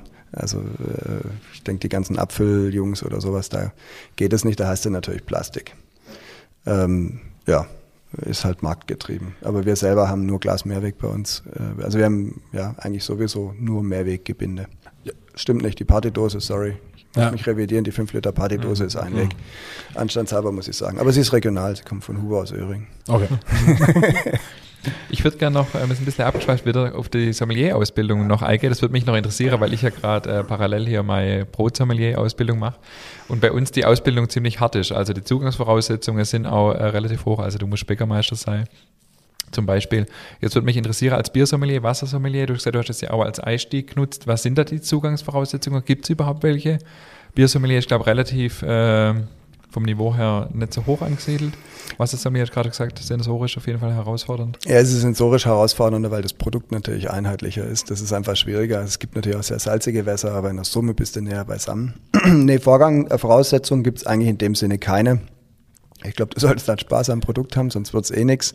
Aber dass du irgendwie vorher eine, eine Ausbildung gemacht haben musst oder irgendwas, so. nee, das mhm. gibt's nicht. Mhm. Sondern es ist eher der Verband hat eher die Idee, möglichst viele Fürsprecher für, also natürlich qualifiziert, aber Fürsprecher, egal aus welchen Lagern. Das sind auch nicht alles nur Leute, die in Brauereien arbeiten, das sind Gastronomen, da sind aber auch Leute dabei, die sind Zahnärzte und machen das einfach, weil sie Bock am Bier haben. Also das ist wirklich völlig frei. Ähm, und äh, ja, also die aus, ja, das ist schon auch machbar, das sind zweimal eine Woche. Ähm, du lernst halt ein bisschen was über die Herstellungstechniken, äh, die Rohstoffe, äh, machst Verkostungen, solltest wissen, wie eine Leit, also eine Schankanlage funktioniert. Also es, du, man probiert den, den Teilnehmern da eben einen einigermaßen sauberen Überblick über, über das Thema Bierproduktion, Vielfalt äh, zu geben und das Thema Verkostung und Zuordnung spielt natürlich schon eine Rolle. Man könnte das natürlich weitertreiben, da gibt es natürlich auch Weltmeisterschaften der Biersommeliers wo man sich dann wirklich mit den Guten messen kann, wo du dann Blindverkostungen kriegst, kriegst halt irgendwelche Sachen hingestellt und musst die dann zuordnen. Und idealerweise weißt du sogar, welches Produkt es sogar ist. Äh, das habe ich dann gelassen. Okay. Jetzt haben wir schon ziemlich viel über das Bier gehört. Mich würde noch ein bisschen interessieren, das hast du dann vielleicht ja auch gelernt oder weißt du ja dann jetzt sowieso, wenn du Geschäftsführer bist in einer Brauerei, so die Geschichte des Bieres. Da weiß ich relativ wenig drüber. Ich weiß, es ist ziemlich verwandt auch zum Brot, haben wir jetzt auch schon ein paar Mal festgestellt. Aber weißt du, wo das Bier eigentlich herkommt? Äh, wer hat es erfunden? Wann ist zum ersten Mal? Also wie kam er auf die Idee, Getreide zu vergären und dann Bier draus zu machen? Weißt du da was drüber? Ja, da gibt es natürlich viele Geschichten. Ähm, also ich glaube, so das weiteste zurück, was Archäologen irgendwo gefunden haben, was in die Richtung gehen könnte, war irgendwo in Mesopotamien, zwei Stromland da unten, Syrien, glaube ich, wenn ich mich nicht täusche, die Ecke da hinten. Das waren wahrscheinlich irgendwelche Sachen, die wirklich aus dem Brot entstanden sind, wo irgendeiner in einem Schälchen ein bisschen Teig vergessen hat, dann hat es irgendwie drauf geregnet, so stelle ich mir das vor. Und dann kamen halt die Hefen aus der Luft und haben angefangen, das, das bisschen Teig vollends zu vergehren oder, oder haben Körner vergessen oder wie auch immer, oder gemahlene Körner eben. Und äh, ich glaube, dass das echt spontan Erfindungen waren sozusagen, die wirklich nicht geplant waren. Und dann hat halt irgendwann mal einer da wahrscheinlich einen Finger reingesteckt und gesagt, das schmeckt ja gar nicht schlecht und lustig, mach das auch noch. Und dann haben die das wahrscheinlich irgendwie kultiviert. Also das sind so die ältesten, sagen wir, historischen Rück- oder beweisbaren äh, Fundstücke, die es von irgendwelchen Archäologen gibt, was ich jetzt so mitbekommen habe. Und dann Klar war das wahrscheinlich irgendwo immer ein ziemlicher Wildwuchs und dann haben die da alles reingetan, von giftigen Kräutern über falsche, wahrscheinlich Sägemehl, ich weiß es nicht, im Mittelalter. Und irgendwann hat es ja dann den Knall getan und dann gab es eben das Reinheitsgebot, wo mal gesagt wurde, also liebe Leute, ins Bier könnt ihr halt auch nicht alles reinschmeißen, sondern wir legen jetzt mal fest, was da reinkommt. Das ist nämlich Wasser, Hopfen, Malz, wie gesagt, Hefe damals noch nicht bekannt. Und äh, dann hat man das so ein bisschen mal probiert, irgendwie äh, da in, in, in, in saubere Bahn zu bringen sozusagen. Weizen war damals, glaube ich, noch nicht zugelassen. Da ging es nur ums Gerstenmalz, weil das Weizenmalz war, glaube ich, fürs Backen, fürs Brot vorgesehen, weil so viel gab es ja damals davon nicht. Äh, und dann hat man gesagt, okay, das wollen wir halt fürs, fürs Brot eher verwenden. Und äh, ja, das Weizenbier kam dann halt später. Oder das Weizenmalz. Und, und dann gab es doch auch irgendwie ganz oft in, in, in Klöster, dass Mönche dann Bier braut haben, oder? Ja. Wie, wie kam das? Ähm, das weiß, also es ist natürlich so, das sieht man ja, wenn du jetzt schaust, also bei den Freien Brauern, wo wir ja auch Mitglied sind, Mittelstandsbrauereienvereinigung, sind unter anderem Alpirsbacher Klosterbräu und Zwiefalter mit dabei jetzt seit neuerem, die ja beide auch Klosterbrauereien sind. Ähm, das weiß ich ehrlich gesagt gar nicht ganz genau. Ich weiß immer nicht, wie das ist bei dem mit dem Fasten. Also das Flüssige bricht ja das Fasten nicht. Insofern, wenn die Jungs fasten mussten, hätten sie vielleicht einen Anreiz, gute Biere zu machen, weil dann genau, weil dann könnten sie halt die Fastenzeit ja. mit, ich sag mal, fünf bis zehn Maß pro Tag auch überstehen, ohne zu verhungern. Äh, vielleicht kommt es daher, okay. das weiß ich aber ehrlich gesagt mhm. nicht ganz genau. Also, dass das irgendwie eine besondere Vorgabe war oder sowas, glaube ich, äh, nicht unbedingt, sondern ich könnte mir eher, dass das aus der Zeit kommt vorstellen. Jetzt müsst ihr mal noch das auflösen mit dem Weizenbier, was ihr Ich wollte gerade sagen, ich möchte jetzt, mal Zeit jetzt, jetzt, haben wir sehr viel geredet und jetzt möchte ich den Raum geben, um das Weizenthema mal. Also ich könnte jetzt sagen, es war alles vor meiner Zeit, aber das ist natürlich äh, nicht die richtige Antwort. Nein, ich glaube, dass ähm, äh, Haller wird immer geschum Haller wird gelobt für sein Pilz, Haller wird gelobt für sein Morgenköpfle und Haller wird natürlich gelobt für sein äh, Meistergold und ich glaube mittlerweile wird es auch gelobt für fürs Naturradler. Äh, und das ist auch so und auch die Festbiere. Ich glaube, das ist wirklich das einzige Produkt, wo wir ja, wo die Reputation etwas, sagen wir mal, ramponierter ist, äh, ist wahrscheinlich unser Hefeweizen. Ähm, wir hatten da sicherlich äh, auch Schwankungen, ähm, sowohl in der Produktqualität. Es ist natürlich kein Produkt, was wir hier typisch als württembergische Brauerei seit Ewigkeiten machen. Das ist eben ein bayerisches Produkt, muss man schon sagen. Ähm, und das hat natürlich schon ein bisschen geeiert. Unsere Produktionskapazitäten sind nicht ideal auf ein obergäriges Bier, was ja das Hefeweizen ist, angepasst, sondern eher für untergärige Biere. Äh, und dann haben wir wahrscheinlich auch einfach immer mal wieder ein bisschen rumprobiert. Dann haben wir es wieder ein bisschen heller gemacht, ein bisschen dunkler gemacht. Äh, naja, und, das ist natürlich so eine, eine gewisse Konstanz in den Produkten, tut schon manchmal ganz gut, selbst wenn das gewollt geändert war, aber wenn es nicht kommuniziert ist, ist der ein oder andere Hohenloher vielleicht jetzt ist schon wieder anders und sowas. Mhm. Das zweite Thema, was wir haben, ist sicherlich, ähm, ich kriege ja bei einem Hefeweizen eine Trübung über zwei Varianten hin. Das eine ist, äh, ich lasse die Hefe drin. Äh, das ist so, was jeder kennt, wenn er zum Schluss die Flasche ausschwenken muss, damit er den Hefeschuss noch ins Glas kriegt. Dann hast du eine klassische Hefetrübung. Das führt aber natürlich dazu, dass äh, sich die Hefe A absetzt und äh, die Hefe auch bei uns zumindest weiterlebt. Wir töten sie also nachher nicht ab mit irgendeiner Erhitzung. Äh, und die Hefe halt, wenn sie weiterarbeitet, auch, ja, man nennt es in die Autolyse geht, also wenn der Restextrakt, der restliche Zucker in dem Bier, das ist nur noch ein kleiner, kleiner Anteil, vollends weitervergoren ist, auch in der Flasche, dann geht die in die Autolyse, das heißt, sie verdaut sich quasi selber biologisch und dabei entstehen Öle und Öle sind per se mal schlecht für den Schaum. Und das ist die zweite Kritik, die wir oft hatten. Der Schaum ist bei uns nicht besonders gut und die, das, was halt auch immer noch kommt, das kommt dadurch, dass wir halt wirklich ein Naturprodukt haben und dann ist es halt nicht so haltbar. Die Alternative, wie du eine Trübung hinkriegen kannst, ist auch, du nimmst die Hefe größtenteils raus und dann erhitzt du das trübe Bier nochmal kurz und dann flockt das Eiweiß, was aus dem Getreide ja noch in dem Bier drin ist, das flockt dir aus. Das ist so wie wenn du halt ein Ei in, in heißes Wasser schmeißt, dann flockt das aus und das wird auch milchig. Das sind eine ganz kleine Eiweißfraktionen und die kannst du dann durch eine sogenannte Kurzzeiterhitzung, die du ganz zum Schluss der Produktion oder vor der Abfüllung machst, erhitzt du das Bier noch einmal schnell und dann wird es eben blitzsauber trüb. Nur ist es keine Hefetrübung, sondern es ist eine Eiweißtrübung. Okay. Und das sind so die klassischen Biere, die, keine Ahnung, die du schon vier Monate im Keller hast und die ziehst du jetzt noch ganz grad und vollkommen von A bis Z am Stück trübe raus aus der Flasche. Das ist typischerweise dann eher so eine Eiweißtrübung. Die Hefe wird sich irgendwann absetzen. Und bei der Eiweißtrübung hast du natürlich den Vorteil auch, dass du, wenn du es so willst, als Vorteil bezeichnen willst, äh, dass du wenig Hefe bis keine Hefe mehr drinnen brauchst äh, und dementsprechend hast du keine Autolyse und der Schaum bleibt natürlich auch besser. Also wir werden eigentlich etwas bestraft dafür, dass wir ein natürlicheres Hefeweizen haben, weil, weil eben der Convenience-Gedanke beim Konsumenten, beim Biertrinker doch sich durchgesetzt hat und ich glaube, das ist so die, die Experimente bei der Farbe und auch ein bisschen beim Geschmack plus natürlich die, die etwas sagen wir, naturnahere Produktionsweise. Ähm, da, ja, da, da, haben wir natürlich schon irgendwo äh, sagen wir mal, unsere Prügel kassiert. Mhm. Ähm, ich denke, dass wir mittlerweile mit dem Rumexperimentieren, wir haben jetzt uns entschlossen, wir sind Nordwürttemberger, da gibt es halt auch kein Weißbier, sondern der Woize.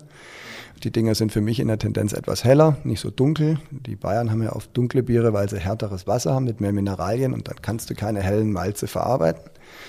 Ähm, wir haben das aber hier zum Glück nicht. Das heißt, wir können auch hellere Malze machen. Wir müssen gar nicht so dunkle Weizenbiere machen, sondern ich habe gesagt, wir machen dann eben ein klassisches Weizenbier und das ist auch ein helles.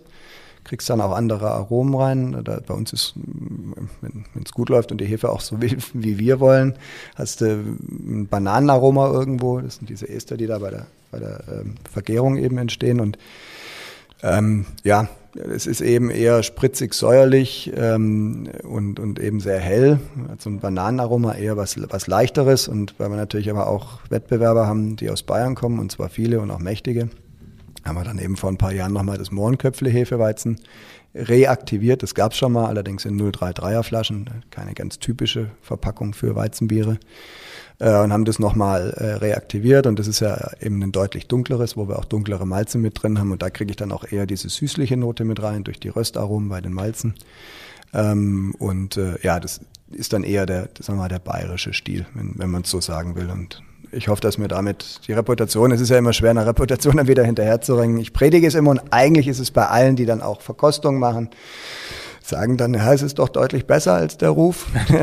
also insofern müssten wir vielleicht mehr auf die Zunge bringen und sagen, tragt's raus ins, ins hohenlohische Land. Äh, ich glaube, sie werden seit Jahren beide prämiert, sie kriegen immer DLG Gold. Ähm, sie sind wirklich auch, wir schicken unsere Biere ja im Rahmen von Slow Brewing äh, auch ein und äh, schicken, also das gibt es ein Testlabor an der Technischen Uni in München. Da schicken wir die monatlich ein und auch da sind die Biere gut bewertet, auch im Vergleich zu zu den Wettbewerbern. Also es ist, sagen wir mal, subjektiv oder objektiv kann man nichts dran mäkeln, aber es ist eben, es hängt uns noch sagen wir mal, die Experimentierphase und vielleicht auch das fehlende Erklären, warum unser Schaum nicht immer so toll ist. Mhm. Also vielleicht auch noch was, wenn ich das sagen darf, beim Schaum haben wir öfters einen auf die einen Deckel bekommen. Mittlerweile geht's, habe ich das Gefühl, einigermaßen. Aber es ist so, wenn du eben äh, slow brewst, also langsam brauchst und du auch die Kohlensäure-Einbindungszeit äh, lange lässt, dann ist die Kohlensäure extrem gut eingebunden. Und äh, mir fällt es immer auf, also ich habe auch zwei kleine Kinder. Und als es erst den einen gab vor ein paar Jahren, da musste ich dann abends manchmal noch hoch, weil der geblöckt hatte. Und dann bist du eben hoch und das geht ja auch nicht ganz so schnell, die Kinder so, sofort ins Bett zu bringen. Und vorher hatte ich mir, was ich, zwei, drei, vier Biere auf den Tisch gestellt, Blindverkostung mit meiner Frau. Also ab nach oben, äh, halbe Stunde bist du ja mindestens weg, wenn es reicht, dreiviertel Stunde. Und oft ist es dann interessant, wenn du runterkommst, äh, dann sind die Biere natürlich A abgestanden und B natürlich auch warm. Und dann ist es schon interessant zu sehen, ähm, sagen wir mal, welche Biere haben noch Kohlensäure? Und ich finde es eigentlich oft wichtiger, dass im Bier noch Kohlensäure ist, als auf dem Bier im Glas. Und das merkst du eben schon. Bei, bei unseren, aber auch bei anderen Slow Brewing Bieren ist es oft sehr, sehr gut und lange eingebunden und auch eine feinere Kohlensäure. Und bei anderen Bieren, die, die, die schäumen, haben einen super Schaum, wenn du sie einschenkst. Und schmecken auch sehr gut, wenn sie fünf Grad kalt sind. Aber wenn du sie dann nach einer halben Stunde äh, bei Zimmertemperatur äh, trinkst, dann stellst du plötzlich fest, äh, dass sie halt doch anders sind. Also für mich ist der Lackmustest sozusagen immer, wenn du ein Bier bei Zimmertemperatur trinkst. Dann weißt du eigentlich, ob du ein gutes oder ein schlechtes Bier hast, finde ich. Wie beim Kaffee, das sagt man doch auch, wenn er kalt noch schmeckt oder nicht mehr ganz heiß, dann, äh, deswegen ist bei McDonalds ja so heiß. Doch, hat mir mal ein Kaffeesommelier gesagt. Ja, echt? ja. Okay. Weil das glaube ich schon, dass man da Sachen verstecken kann. Ja. ja das ist, also beim Bier ist ganz klar, wenn du fünf Grad kaltes Bier hast, da schmeckst du nicht wirklich was, da riechst du ja auch nichts. Und dann trinkst du es noch aus der Flasche und nicht aus dem Glas. Kannst du ja. theoretisch alle einen Schabernack machen, ohne dass es einer merkt. Aber bei Zimmertemperatur aus einem Glas, wenn es schon länger stand, da merkst du halt, ob das Bier noch was kann oder nicht.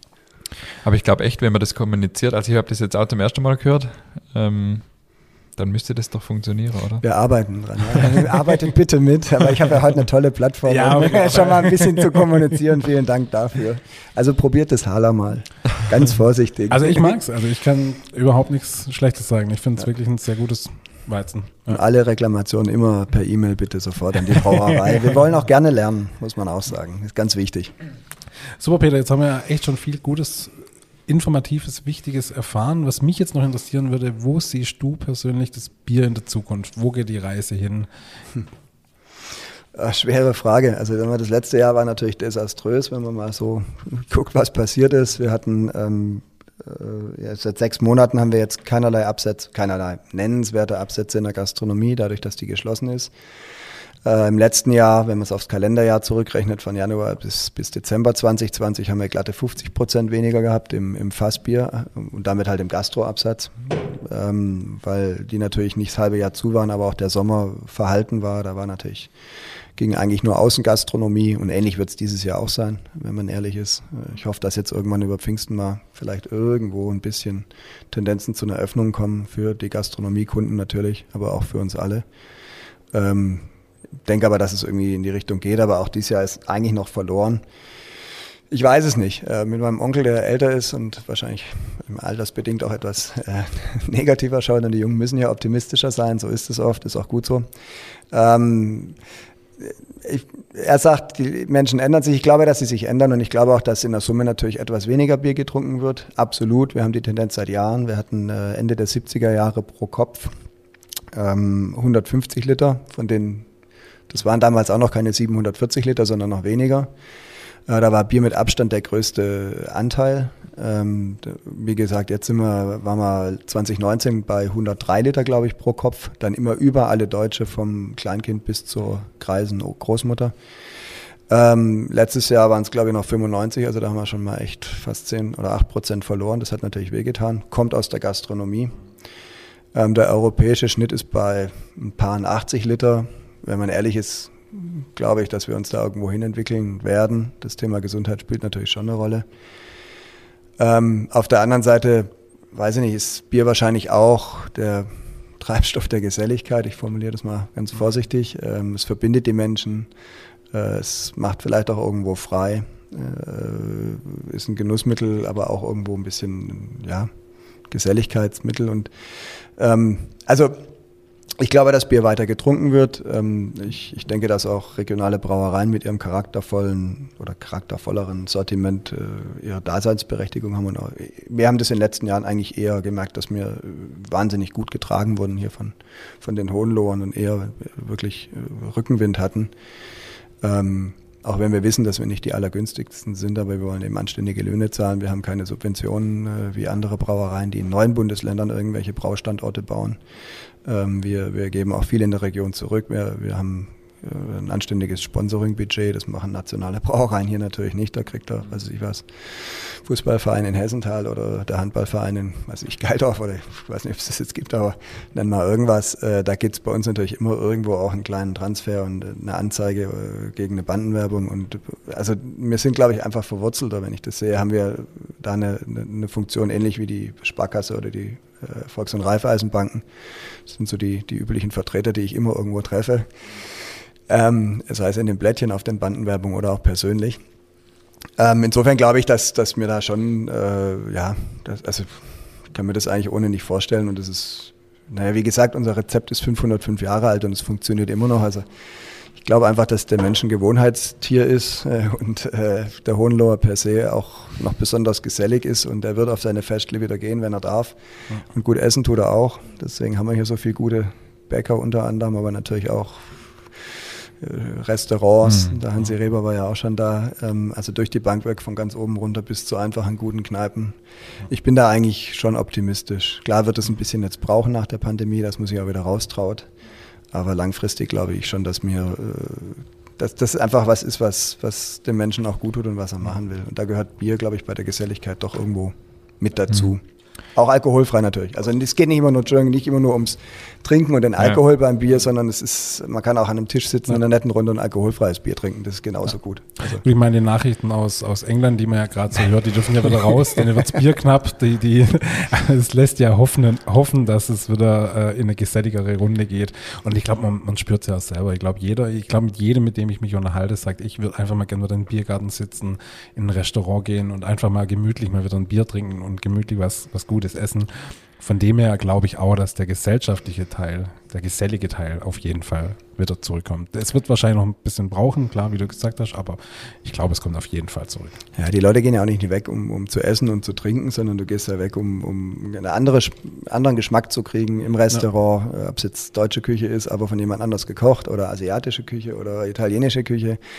Äh, du gehst weg, um Leute zu treffen, mit Leuten dahin zu gehen, um, um gesehen zu werden, um, keine Ahnung, ja, ja, auch irgendwo in einem Ambiente zu sitzen, was mal was anderes ist. Ich glaube, dass viele nach x Monaten Homeschooling äh, über einen Tapetenwechsel wahnsinnig glücklich sind. Und ich habe von vielen gehört, die sagen, sofort, wenn es aufgeht, sind wir wieder irgendwo draußen und wollen unbedingt raus. Und das ja. in England ist natürlich schon ein Dilemma. Ähm, das ist für uns momentan auch ein Problem. Wir wissen nicht, wann es wieder aufgeht. Mhm. Wir haben natürlich die Lagerbestände, vor allem was das Fassbier betrifft, jetzt schon runtergefahren, weil also im November dachten wir, naja, da haben wir noch was im Lager und das wird schon reichen da. Die zwei, ach, die machen halt acht Wochen zu und im Februar geht es wieder los. Klar, das ganze Zeug, was wir im Lager haben, ist mittlerweile natürlich auch schlecht, muss man auch ehrlich sagen. Sechs Monate Haltbarkeit. Also da gibt es jetzt auch nicht unendlich viele Fässer, die jetzt noch richtig guten Gewissens rausverkaufen kann. Ein bisschen was haben wir noch, aber viel ist es nicht. Und jetzt stellt sich natürlich für uns schon die Frage, wann produzieren wir wieder?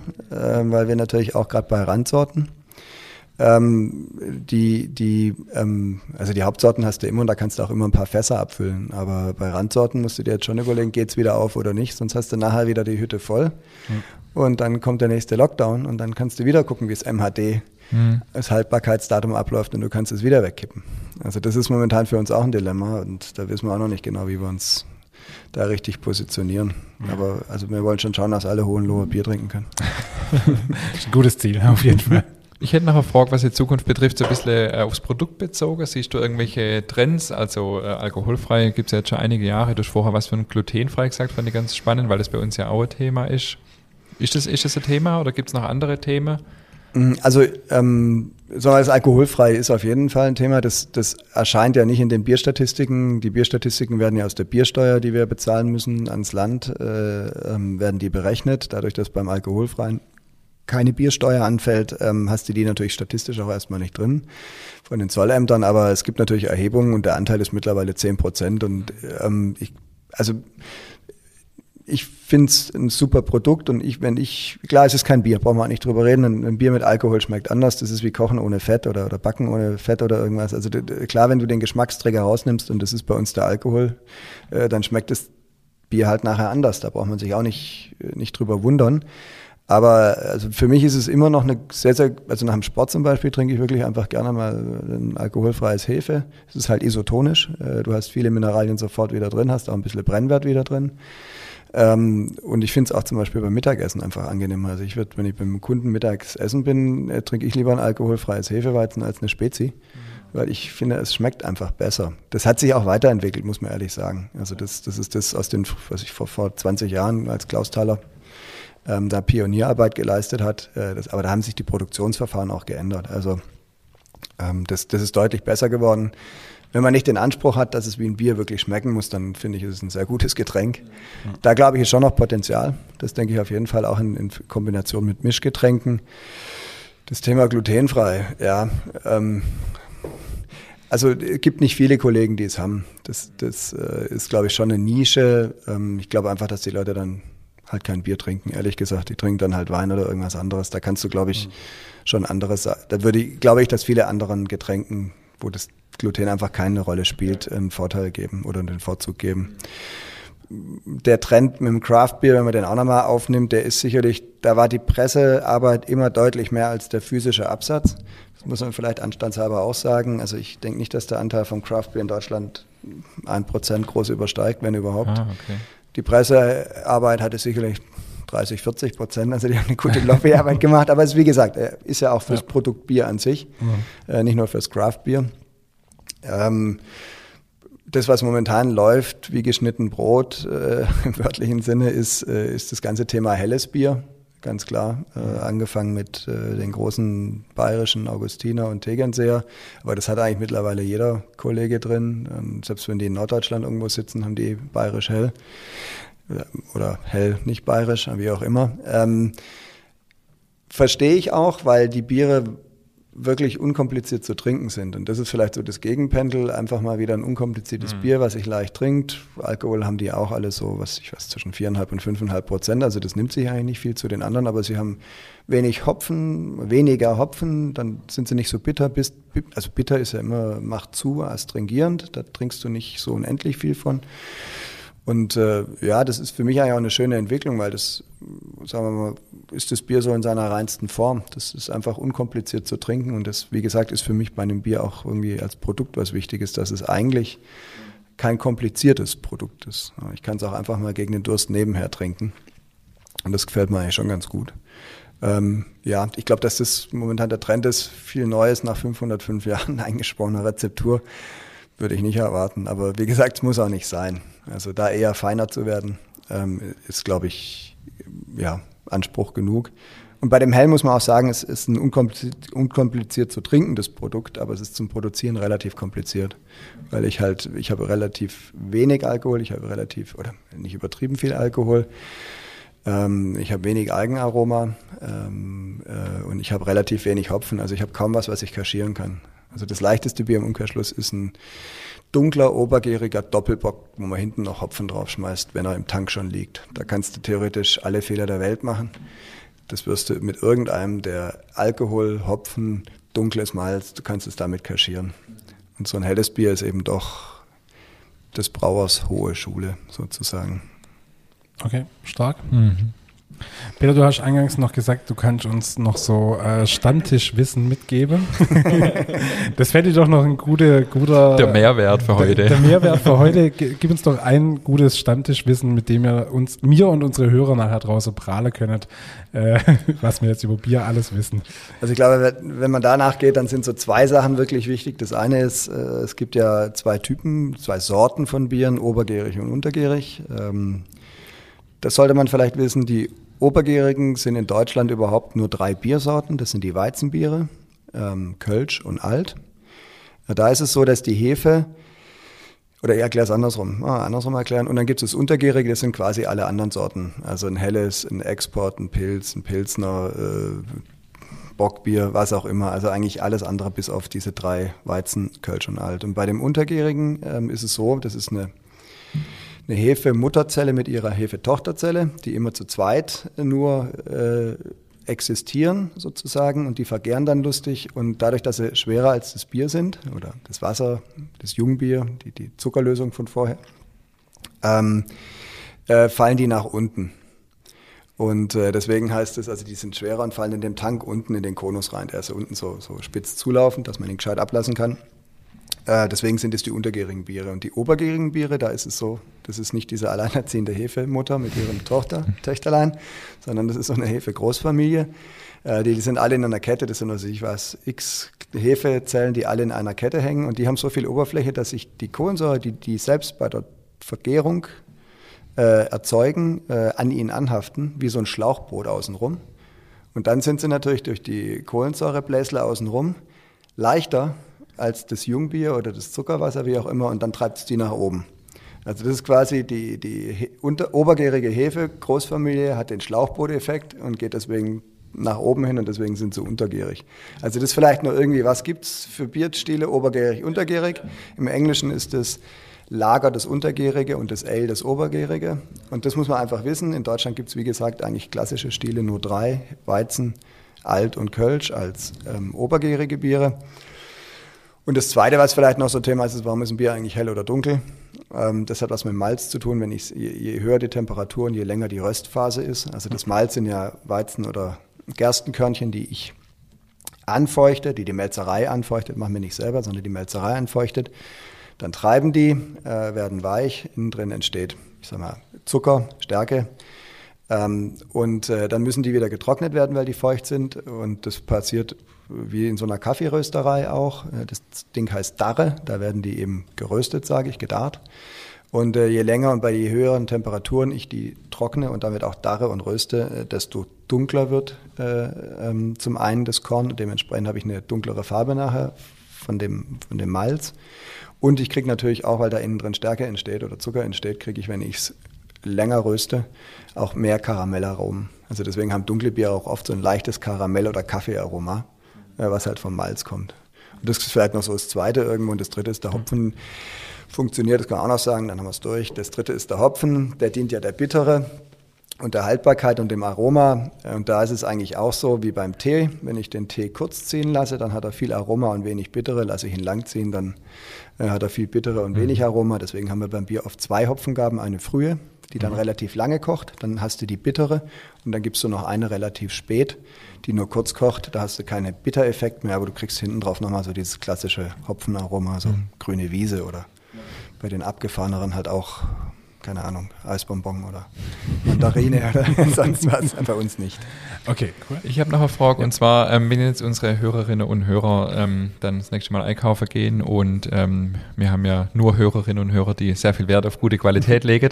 Ähm, hast du irgendwie einen Tipp, auf was kann man achten, wenn man, äh, also man kann natürlich Haller Löwebrau kaufen, aber man kann ja auch, äh, wenn man jetzt nicht hier aus der Region kommt, vielleicht auch andere Biere kaufen hast du irgendeinen ultimativen Tipp, wo, an, wo man erkennen kann, ist das jetzt ein gutes Bier? Wir haben vorher auch über Qualität gesprochen im Sinne von äh, länger Brauer und so weiter, wie wir es beim Backen ja auch schon oft gesagt haben.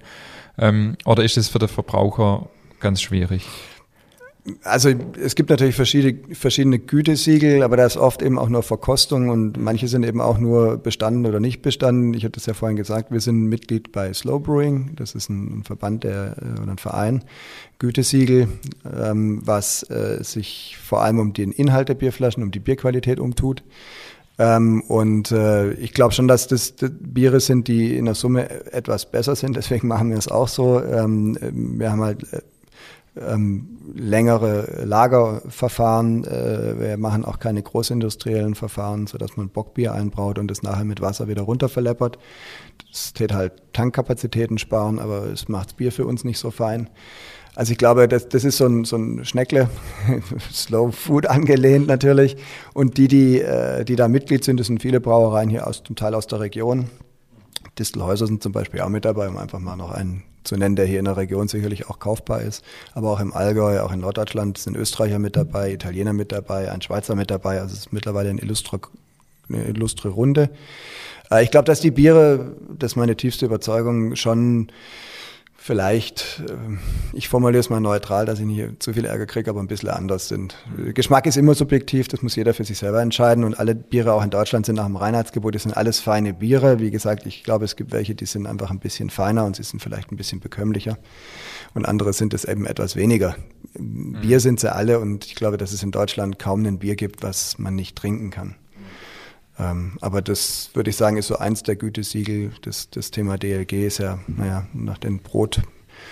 Äh, Skandalen würde ich auf das Siegel vielleicht nicht unbedingt mehr schauen. Ähm, ja. Also das Slow Brewing, glaube ich, ist schon mhm. ein Thema, äh, mhm. wo man mal äh, drauf schauen könnte. Und äh, ja, aber es gibt auch viele kleine regionale Brauereien, die auch einen guten ja. Job machen.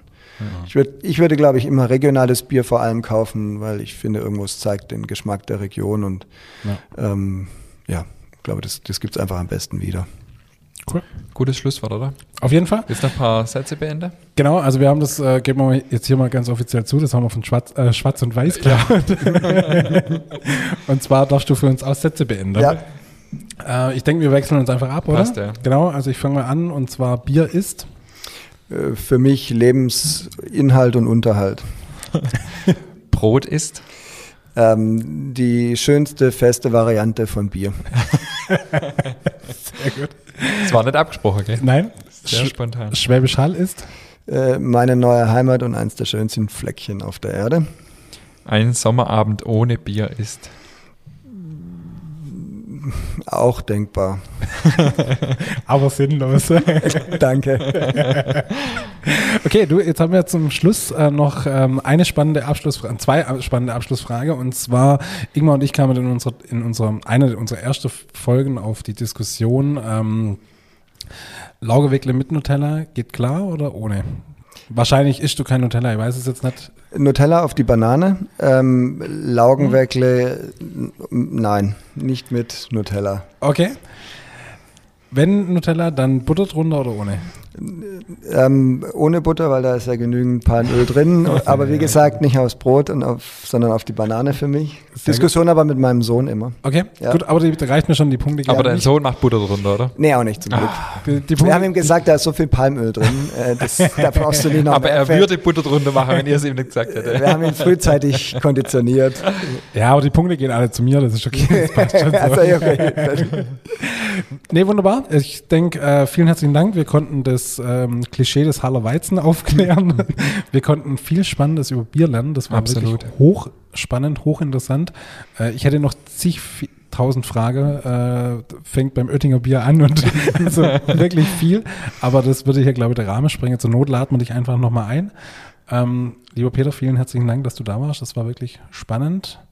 Willst du noch nee, einen vielen Dank für die vielen Dank für den Der Gast hat immer das letzte Wort. Vielen genau. Dank für die nette Runde hier. Es hat mir auch riesig Spaß gemacht und ja, wie gesagt, wenn es Fragen gibt, äh, aus der Runde immer melden, aber auch aus der Hörerrunde. Schickt uns einfach eine E-Mail an info@hellischgut.de und äh, dann antworten wir natürlich gerne. Und wir hoffen auch, dass wir bald wieder äh, die Brauereitore öffnen können und vielleicht auch für Interessierte vor Ort mal wieder eine kleine Bierkunde anbieten können. Wunderbar. Ich denke, es war noch ein schönes Schluss, ja. Schlusssatz. In diesem Sinne würde ich sagen, vielen Dank und bis nächste Woche. Bis nächste Woche. Ciao. Danke, ciao.